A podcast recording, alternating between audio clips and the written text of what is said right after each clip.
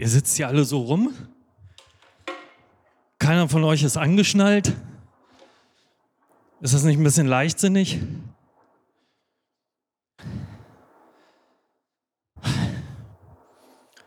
Ja, sagst du, ja, wieso? Wir sitzen hier ganz ruhig. Was soll passieren? Warum sollten wir uns anschnallen? Ja, die Wahrheit ist, ihr sitzt hier gar nicht so ganz ruhig. Ihr rast gerade mit, ihr habt es gehört, am Fahrtwind mit 1000 km/h um die Erdachse. Und keiner ist angeschnallt.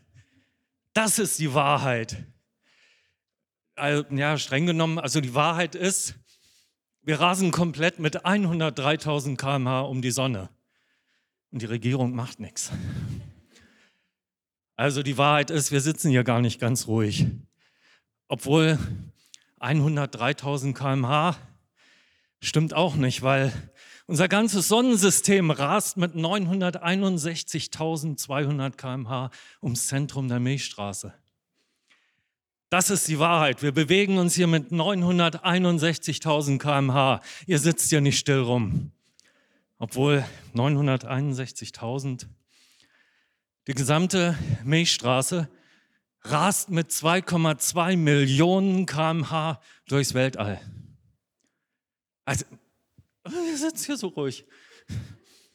Das ist die Wahrheit. Das ist mein Thema heute, Wahrheit, weil sich niemand um sowas Gedanken macht, um so elementare Sachen. Ich habe das wieder so in drei Punkte aufgeteilt. Alles ist relativ. Ihr seid ja relativ cool in Anbetracht dieser Geschwindigkeit. Ja, also pff, ich werde schon aufgeregt. Ich habe Kapitel 1 ist erstmal alles ist relativ. Ja, ich bin relativ ruhig.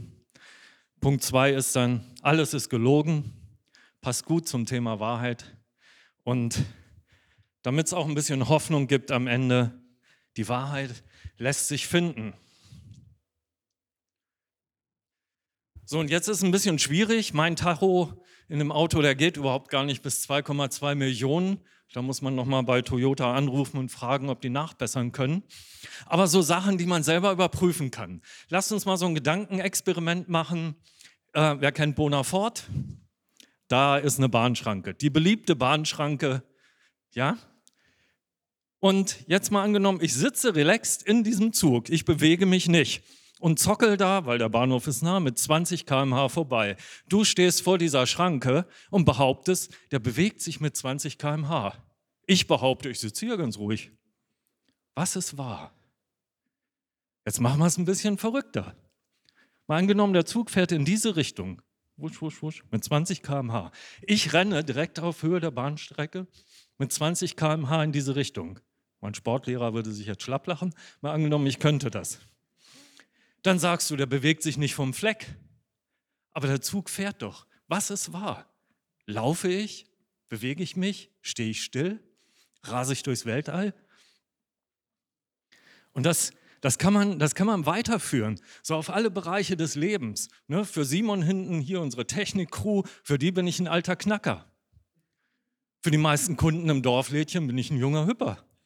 Was stimmt denn nun? Man kann sich man kann sich auf nichts verlassen irgendwie. 90 Minuten, ist das lang oder ist das kurz? Kommt darauf an, ob ich einen spannenden Film gucke oder ob ich auf den Bus warte. Ne? Alles ist relativ. So hat, oh, ich habe schon zwei Minuten überzogen. Ähm, viele Dinge, die kann man so oder so sehen. Und ohne einen festen Bezugspunkt, an dem ich mich orientieren kann, bin ich hilflos. Dann hänge ich da und sage mir, ich weiß nicht, bewege ich mich oder sitze ich still. Man kann Dinge so oder so sehen. Und die Politiker, die haben da ein tolles Wort für, die sagen, es gibt alternative Fakten. Ohne eine feste Größe sind viele Dinge einfach wahr. Für dich ist das wahr, für mich ist was anderes wahr. Woran kann ich mich da orientieren? Gibt es tatsächlich diese alternativen Fakten? Ich brauche irgendwie eine Größe. Und auf dieser Suche dahin, bei der Vorbereitung, habe ich festgestellt, Punkt zwei, alles ist gelogen. Ey, du wirst heute belogen und betrogen, wo du gehst und stehst. Na, die Menschen sagen dir, oh, die Sonne scheint. Voll gelogen. Das Licht braucht von der Sonne bis hierher acht Minuten. Du kannst also sagen, vor acht Minuten hat die Sonne geschienen. In der Zwischenzeit ist sie vielleicht schon ausgegangen. Was ist die Wahrheit? Scheint die Sonne oder nicht? Können wir nicht sagen. Siehst du dort die Sterne? Das ist noch krasser. Das Licht ist vor, weiß ich nicht, Milliarden Jahren losgeflogen. Wir wissen gar nicht, ob da überhaupt noch ein Stern ist.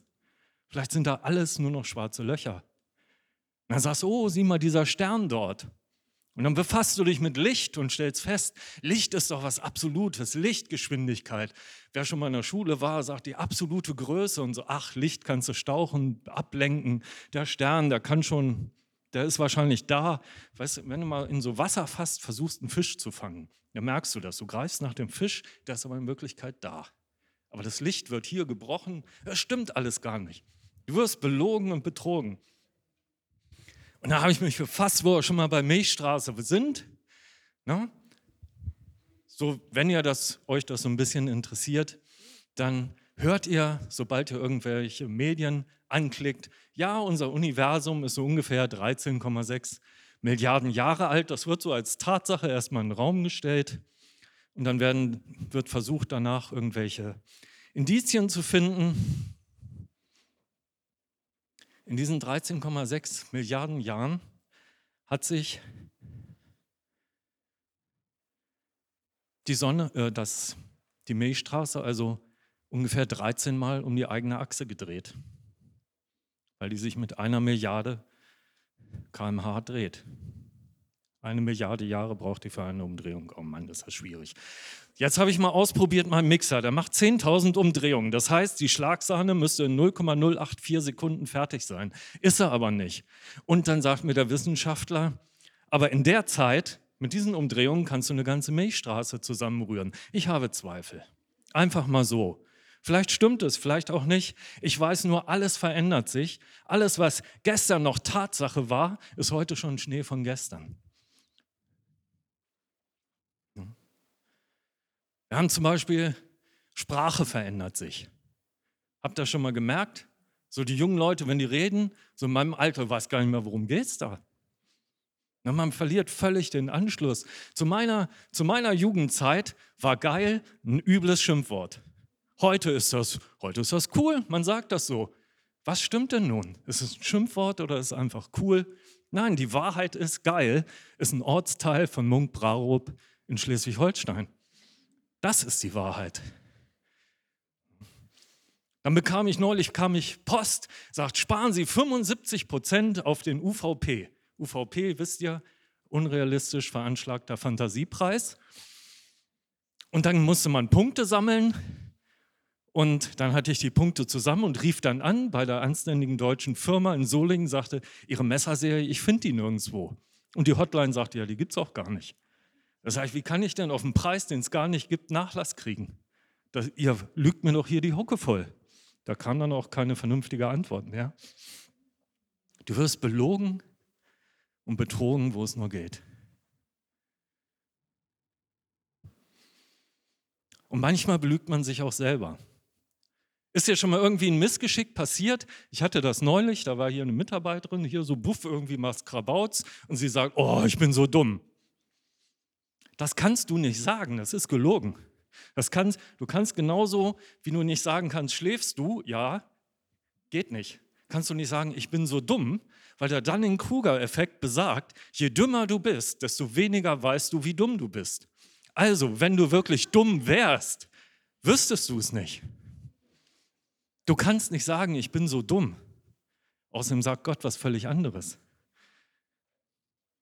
Und bei diesen Ermittlungen, bei den ganzen Sachen, die mich so nächtelang aufgewühlt haben, kam ich zu dem Schluss, es hängt alles von meinem, von meinem Erkenntnishorizont ab. Ja, was, was weiß ich? Was weiß ich über Milchstraße? Was weiß ich über Physik, über Geschwindigkeiten? Was weiß ich überhaupt?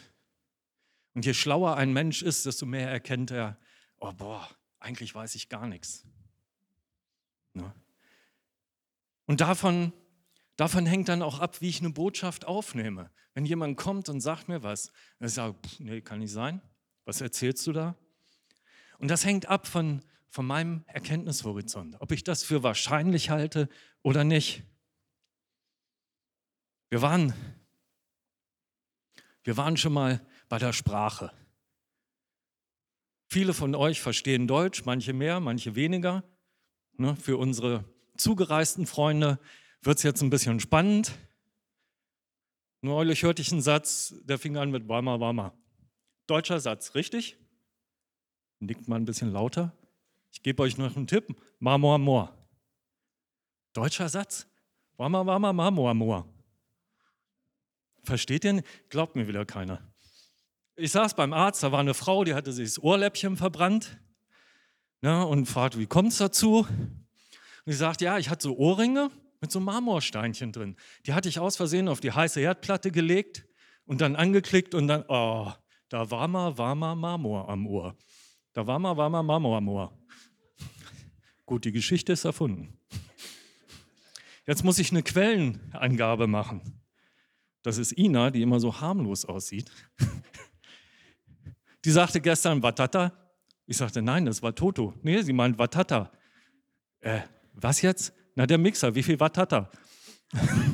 Na, das ist, du verstehst die eigenen Sachen nicht und du sagst, nee, die, die Menschen reden dummes Zeug, dabei, dabei sagen sie die Wahrheit. Es hängt von meiner Erkenntnis, von meiner Aufnahme, von meinem, vom, von dem, was ich erkannt habe, was ich für, für möglich halte, was ich erfahren habe, hängt es ab, wie ich Sachen aufnehme. Wenn ich von mir selber ausgehe. Ne? Neulich hat mich wieder jemand belogen, hat gesagt, die Sonne geht unter. Das ist so ein Quatsch. Die geht nicht unter. In fünf Milliarden Jahren geht es aus, das ist richtig, aber die geht doch nicht unter. Jeder weiß, die Sonne geht nicht unter, trotzdem sagen wir das. Bisher habt ihr schon mal jemanden, Menschen getroffen, der das gesagt hat, der überhaupt weiß, was ein Schwein ist? Diese Stadtkinder, die sagen, ich glaube, mein Schwein pfeift. Niemand glaubt das. aber jeder sagt das. Hörst du immer wieder. Und so ist es, wenn, wenn wir die Wahrheit hören, wenn wir etwas hören, dann fangen wir an, das zu beurteilen. Der Benelia ist jetzt gerade draußen, aber der ist so jetzt ein paar Monate alt. Der weiß noch nichts von Milchstraße und nichts. Wenn du dem was erzählst, sagt er, kenne ich nicht. Ich mache die Augen auf, das ist ein bekanntes Gesicht, Mama, alles klar. Europa, Deutschland kenne ich nicht. Welt, rund, weiß ich nicht. Der beurteilt die Sachen nach seinem Erkenntnisstand. Der hat gelernt, schreien gibt Futter. Ich habe gelernt, wenn ich nachts schreie, weil ich Hunger habe, kriege ich einen Schlag an den Hals. Ne? Und so ist das, je mehr ich weiß, desto mehr kann ich erkennen, okay, vielleicht ist da irgendwas dran. Oder vielleicht lügt da mir einer die Hucke voll. Und so sind so, ich war früher deutlich sportlicher. Muss man sagen, mit 15 habe ich mich aufs Fahrrad gesetzt, bin 250 Kilometer gefahren, dann war ich müde, habe mich irgendwo bei Aschaffenburg im Wald gelegt, einen Schlafsack eingerollt, dann macht es irgendwo Hu und Wuff. Dann habe ich Angst gekriegt, habe einen Schlafsack zusammengepackt, bin die ganze Nacht durchgefahren, nächsten Tag durchgefahren. Und nach zweieinhalb Tagen stand dann Schild Schweiz. Ich dachte, jo, pff, keiner da, fährst du rein. Hat sich beim, bei der Ausreise als etwas leichtsinnig herausgestellt. Wusste ich damals nicht. Ich war deutlich sportlicher. Ich habe auch versucht, mich in meinen Neoprenanzug hier zu pellen und Ina sagte, tu das dem Volk nicht an. Der, durchs lange Rumhängen ist er wohl ein bisschen eingelaufen. Ich war echt sportlich. 200, 250 Kilometer Radfahren am Tag, kein Problem. Und da habe ich was gemacht. Ihr kennt, wer kennt die Fulda? Da, wo wir taufen. Fulda, der Fluss, kennt ihr und habe gesagt, ich springe über die Fulda. Jetzt war ich ganz froh, als Thorsten gefragt hat, können wir die Predigttermine tauschen? Ich dachte, cool, vielleicht wird das Wetter besser. Nee, wird es nicht, weil ich dachte, das machst du nochmal. Hab den Neoprenanzug rausgeholt, dann gesagt, nee, Alter, bei Füße und Kopf ist ja alles frei, das machst du nicht. Und wenn ich den Menschen erzähle, ich bin über die Fulda gesprungen, damals mit 16, Pfingsten 1980. Da die erste Reaktion ist, ja, mit dem Finger auf der Landkarte. Warum glauben mir die Menschen nicht? Warum glauben die mir nicht? Ich, ich, haben die irgendeinen Grund anzunehmen, dass ich lüge? Bild 1. Bild 1. Nein, das, genau. Aha, der hat ein Hilfsmittel genommen. Nee, habe ich nicht. Das ist ein Teil der Auflösung, die kommt so langsam. Und das sieht man bei Bild 2, da wird es ein bisschen deutlicher schon. Na? Viele Größe aus der Rhön. Und bei Bild 3 seht ihr mich noch beim Wasserschöpfen vor meinem Sprung über die Fulda. Uh, ohne Neoprenanzug. Aber die erste Reaktion, wenn ich das so erzähle, ist, nee, glaube ich nicht. Weil meine Erkenntnis ist, Fulda, hier, aha, breit, kann man nicht rüberspringen. Natürlich nicht. Hier in Münden ist es schwierig. Ina und ich haben da mal Urlaub gemacht. Wir sind auch über die Rhön gesprungen. Geht alles. Über die Weser wird schwer. Das führt mich zu Punkt 3. Die Wahrheit lässt sich finden. Wir haben das schon, schon rausgearbeitet. Um zu wissen, was wahr ist, brauche ich einen Referenzpunkt. Um zu wissen, was überhaupt Wirklichkeit ist, an, an was kann ich mich orientieren, brauche ich etwas, was sich außerhalb von mir, von meinem System, von meinem Umfeld befindet. Ohne einen Referenzpunkt ist, ist alles und nichts wahr. Ohne einen Referenzpunkt kann mir jemand sagen, du kriegst 75% Rabatt. Ja, auf was? Das ergibt keinen Sinn. Ich brauche etwas, was außerhalb steht und an dem ich mich orientieren kann. Etwas, was nicht durchs All rast und ähm, was sich jeden Tag verändert und wo was gestern noch richtig war und heute sagt, ja, ist falsch. Ich habe gerade, gerade während der Vorbereitung gelesen, dass australische Astronomende, Forschende, Astronomende, Astronomen festgestellt haben, die haben Objekte im Weltraum entdeckt, die bringt das alles ins Wanken. Wir haben gesagt, wir haben da sechs Sterne oder Sternhaufen entdeckt. Das passt nicht mit unserem Weltbild zusammen. Das mit diesen 13,6 Milliarden Jahren, das müssen wir mal überarbeiten. Aber 20 Jahre lang haben sie uns das als wahr verkauft. Und mit jeder Entdeckung, mit jeder Antwort kommen tausend neue Fragen. Und ich brauche etwas, eine Antwort, einen Punkt, auf den ich mich verlassen kann. Ich brauche nicht irgendwas, wo man sagt, für den einen ist dies wahr, für den anderen ist was anderes wahr. Und aus mir selber heraus kann ich Dinge nicht beurteilen. Wir sitzen hier alle im selben Boot, auf demselben Planeten. Wir kriegen das nicht mit, wie wir durchs Weltall rasen, weil alles bewegt sich mit. Wir haben keinen Bezug. Wir können das nicht feststellen. Ich bin mal mit einem Transrapid gefahren, dieses Viech, das saust da magnetisch mit 400 km/h und du kriegst es nicht mit. Du hättest mir auch erzählen können, der fährt 20, hätte ich auch geglaubt, weil es keinen Bezugspunkt gibt. Und hier kommt uns Jesus zu Hilfe. Und das finde ich großartig. Im Johannesbrief können wir lesen, ihr werdet die Wahrheit erkennen und die Wahrheit wird euch frei machen. Und das finde ich cool, dass Jesus sagt, ihr werdet die Wahrheit erkennen. Wir werden erkennen, was wahr ist. Wir werden entdecken, was Wirklichkeit ist. Wir werden erkennen, was richtig ist. Und das finde ich tröstlich. Wir werden hier nicht in irgendeinem schwammigen irgendwas gelassen, sondern wir wissen, okay, es gibt etwas Absolutes. Es gibt eine Größe, auf die ich mich verlassen kann. Es gibt etwas, an dem ich mich festhalten kann. Es gibt eine Orientierung in meinem Leben. Und dann setzt Jesus dem Ganzen noch einen drauf ein paar Verse weiter im 14. Kapitel und sagt, ich bin die Wahrheit. Nicht, ihr könnt durch mich die Wahrheit finden oder sonst irgendwas, sondern sagt, ich bin, ich bin der Weg, ich bin die Wahrheit, ich bin das Leben. Und das ist schon krass, sowas in, in der heutigen Zeit irgendwie auszupacken, wo man sagt, ja, wir müssen noch tolerant sein, es gibt auch noch andere Wahrheiten, auch noch andere Sachen haben noch recht. Aber Gott ist eine Größe, die außerhalb unserer Dimensionen steht. Gott ist ein, ein, eine Existenz, die außerhalb meines Lebens steht, außerhalb meines Erkenntnishorizonts. Gott steht über allem, er steht über der Zeit, er steht über dem Raum, er steht über jedem meiner Probleme, er steht über allen meinen Emotionen. Gott ist absolut. Gottes unveränderlich. Und deshalb kann ich mich an ihm orientieren. Das ist eine steile Behauptung. Und vielleicht ist es nicht ganz ungefährlich, das, das heute so zu sagen. Und die, die Leute, die Jesus damals gefolgt sind, die haben, die haben das auf die Spitze gebracht. In der Apostelgeschichte ist aufgeschrieben, als Jesus diese Erde verlassen hat, haben seine Jungs hier weitergemacht, die Mädchen auch. Und dann haben die, kamen die zur Erkenntnis im vierten Kapitel, nur Jesus kann den Menschen Rettung bringen. Nichts und niemand sonst auf der ganzen Welt rettet uns. Wie kommt man zu so einem absoluten Schluss? Das kann doch nicht sein. Wie kann Jesus behaupten und seine Jünger, seine Nachfolger, wie können wir heute behaupten, das ist die einzige Rettung? In einer Zeit, wo wir so aufgeklärt sind, wo wir so tolerant sind, wo, wo alles richtig sein kann, wo jeder seine eigene Wahrheit haben kann, wo jeder selber seinen Weg suchen kann und sagen, das ist für mich so mein Weg. Ich suche mich und ich finde mich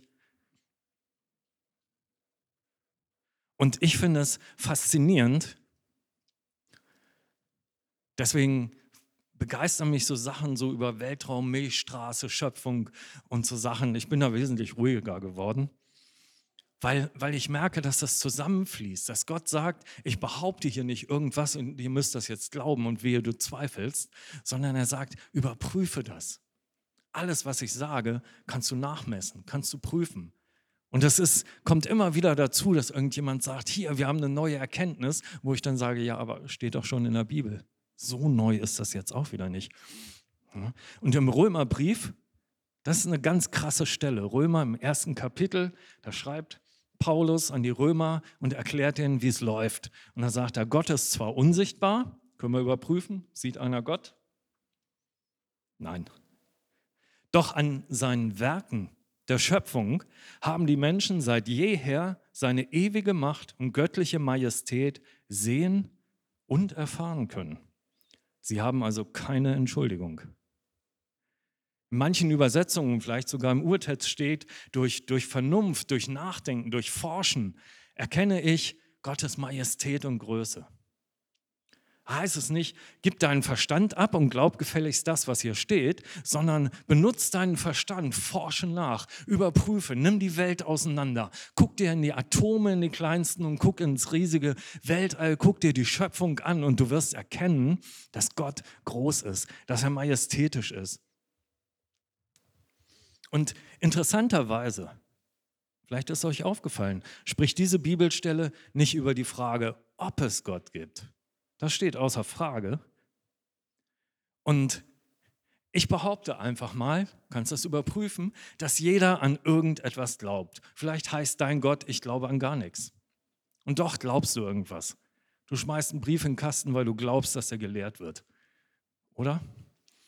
Du glaubst, dass, ach, naja, pff, irgendwie wird es schon weitergehen. Ich glaube, nach dem Tod kommt nichts mehr. Ich glaube dies und jenes. Ich glaube, durch Meditation komme ich irgendwo hin. Ich glaube, was auch immer du glaubst. Und jeder hat irgendwo so seinen Gott. Und diese Frage stellt sich hier nicht, sondern es ist klar, irgendwo muss es irgendwas geben. Und soweit ich weiß, kommt jede wissenschaftliche Disziplin, egal ob Physik, Chemie, sogar Mathematik, irgendwann zu dem Punkt, es muss jemand außerhalb dieses Systems geben. Es muss einen Schöpfer geben. Das kann alles kein Zufall sein. Das geht einfach nicht. Das ist nicht, ich schmeiße hier nicht einen Haufen Atome hin und oh, zufällig ein iPad entstanden. Niemand, ich, schallendes Gelächter wäre die Folge.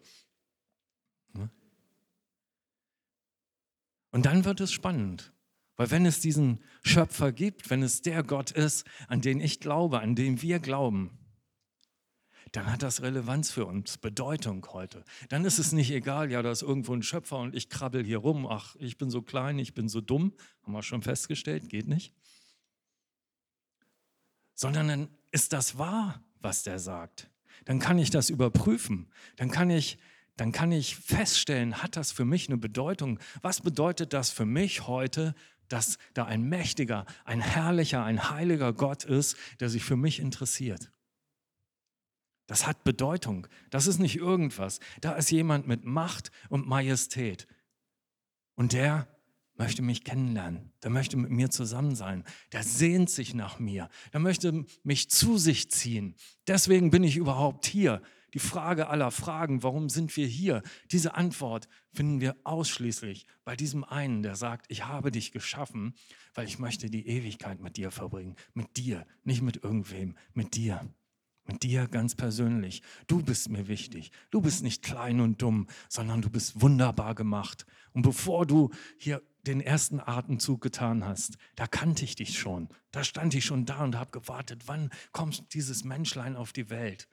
Wann kann ich dir Gutes tun? Wann geht es endlich los? Gott freut sich auf mich.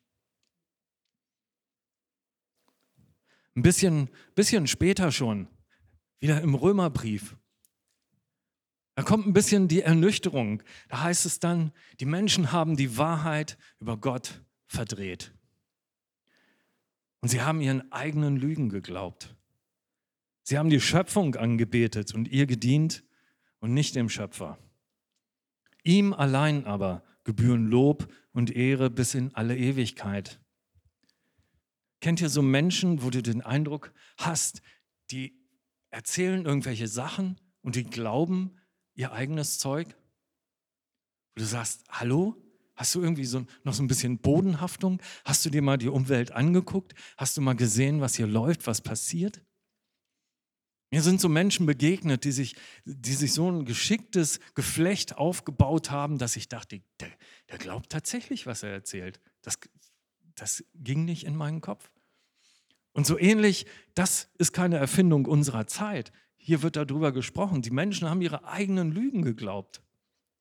Manchmal ist es so, dass Menschen, die versuchen zu widerlegen, dass was ihr fromm da glaubt, da mit Jesus und Auferstehung und so, das kann nicht sein. Und dann arbeiten die mit denselben Argumenten. Sagt ihr, ihr habt euch doch selber de, de, was in die Tasche gelogen. Und ich dann denke, hä?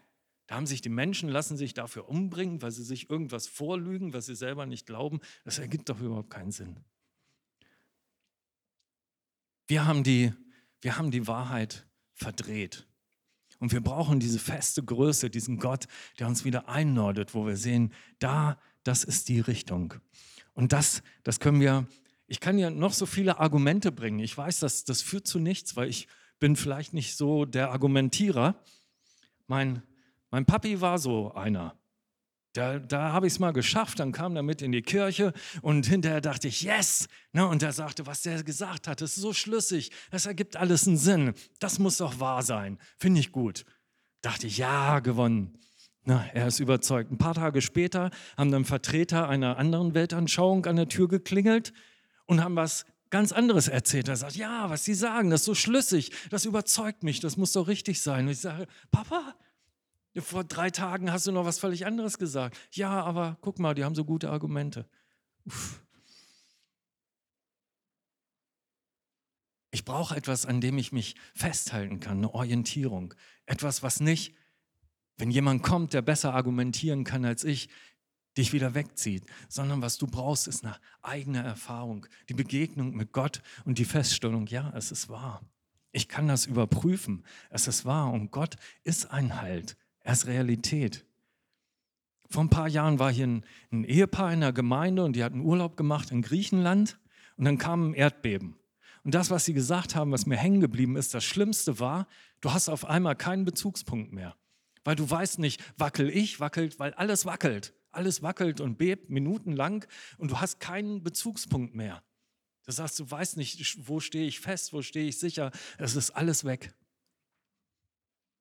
Und das das ist mir so, so hängen geblieben. So, so fühlt man sich vielleicht manchmal und denkt, an, an, was soll ich mich denn orientieren? Du kommst hier hin und irgendjemand erzählt dir was, das klingt so einleuchtend logisch und du denkst, ja, so muss es sein. Und dann kommt der Nächste und er kann seine Zweifel so plausibel darlegen, dass du denkst, ja, nee, vielleicht doch nicht. Und dann ist man so hin und her geworfen und kommt nie zu irgendeiner Ruhe, zu irgendeiner Antwort.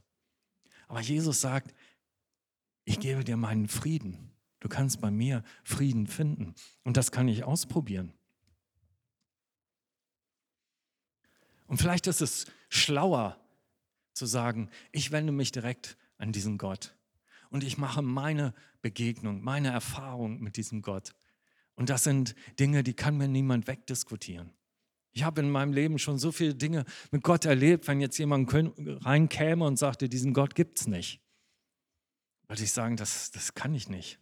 Das, das geht nicht. Ich habe eben noch mit ihm geredet. Das, doch, es gibt ihn. Es gibt auch diesen Fernseher. Da, da, sind so viele Dinge passiert in meinem Leben, was, was ich selber nicht begreife, was ich nicht argumentieren kann, was ich auch nicht weitergeben kann, weil mir einfach die Worte fehlen, wo ich weiß, Gott ist da. Und diesen Frieden, den er mir gibt und diese Ruhe, diese Sicherheit, diesen Halt, das kommt nicht von dieser Welt. Das, das kann nicht sein. Das kann einfach nicht sein. Und ich wünsche dir so eine Begegnung. Und vielleicht sagst du, ja, pff, das ist jetzt so ein Glauben und irgendwie. Es gibt, es gibt einen Ermittler, einen J. Warner Wallace, ähm, und der glaubte auch nicht an Gott. Er sagte so ein Schwachsinn, ich bin hier Ermittler und der ermittelt so ungeklärte Fälle. Das war so sein Fachgebiet, Sachen, die vor Jahren passiert sind, die nie aufgeklärt wurden. Da hat der drauf rumgekaut.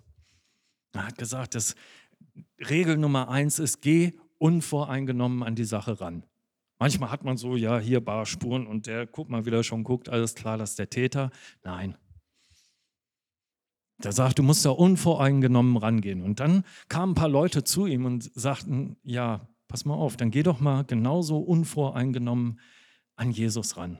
Geh mal an die Evangelien ran und dann äh, sag mal, ist das tatsächlich so, dass das alles nur irgendwelche Geschichten sind? Er sagt, ja, pff, meine Zeit ist mir eigentlich zu schade für sowas, aber das ließ ihn nicht mehr los. Und dann ist er mit Kriminalis kriminalistischen Methoden, ist er Jesus auf die Spur gekommen. Er hat gesagt, hey, wenn ich das unvoreingenommen überprüfe, wenn ich dieselben Methoden ansetze, die ich im Verhör ansetze, die ich bei Befragungen ansetze, die ich bei meinen Untersuchungen verwende von irgendwelchen Sachen, die über lange, lange Zeit ungeklärt sind, dann komme ich zu dem Ergebnis, es ist wahr. Und er kommt zu Ergebnissen und sagt, der hat Sachen entdeckt, das finde ich total spannend. Nicht nur, was Menschen aufgeschrieben haben in der Bibel, sondern sogar wie. Welche Formulierungen benutzen die? Warum formuliert der das anders als die drei anderen ähm, Menschen in den Evangelien? Und dann kommt er zu dem Schluss, es ist wahr, was da steht. Wenn ich das kriminalistisch vor Gericht darlege, muss ich zu dem Schluss kommen, es ist wahr. Und manches widerspricht sogar irgendwelchen theologischen Lehrmeinungen. Und dann stehe ich wieder da und sage, ja, glaube ich nun hier einem Kriminaloberinspektor oder was der ist? Oder dem, was irgendjemand ein anderer schlauer Mensch sagt. Und ich möchte dich einladen, ehrlich vor dir selber zu sagen. Lass dich von dieser Wahrheit freimachen. Jesus sagt, ich bin die Wahrheit. Und die Wahrheit macht dich frei. Die macht dich frei von Unsicherheit, frei von, von Fragen nach Warum und ach, was ist alles so schwer in diesem Leben. Die macht dich frei von Angst, von Not, von Krankheit. Aber geh unvoreingenommen daran. Versuch nicht, Gott in deinen Erkenntnishorizont hineinzupressen. In das, was du bisher erfahren hast, das ist wahr, das ist richtig. Weißt du, da ist der Benelia, könnt ihn fragen, sagt hier, was sagst du zur globalen Erderwärmung? Ja, für ihn gibt es das nicht. Das heißt aber nicht, dass Sachen nicht trotzdem da sind.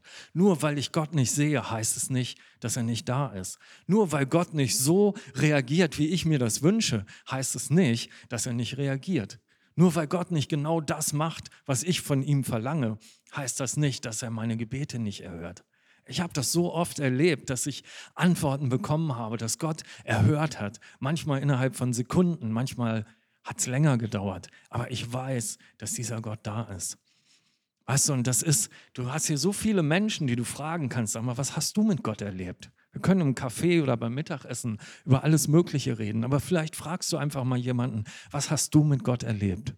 Weil das, das ist viel stärker, als, als wenn hier einer irgendwas behauptet von oben runter. Ja, das hat Jesus auch so gemacht. Jesus hat nie gesagt, ich bin Gott. Die meisten Menschen, die gesagt haben, ich bin Gott, sind kurze Zeit später in geschlossenen Einrichtungen aufgetaucht. sondern er hat das den Menschen überlassen. Die haben erkannt an seinem Werken, an seinem Handeln, an dem, was er getan hat, an der Schöpfung. Das muss Gott sein. Und genau zu diesem Erlebnis lade ich dich ein. Vielleicht hast du eine Frage, die dich nicht loslässt und wo du sagst, ich gehe schon mit Jesus, aber da ist etwas, das, das lässt mich nicht in Ruhe. Das, das kann nicht richtig sein. Da fehlt mir der Friede, da fehlt mir das, was Gott mir zusagt. Ich lade dich ein, dann dich jetzt auf Gott einzulassen, unvoreingenommen. Frag jemanden, kannst du mit mir beten? Kannst du mir irgendwas sagen? Ich möchte diese Wahrheit haben, die, die mich frei macht. Ich möchte diese Ruhe haben. Ich möchte näher zu Gott.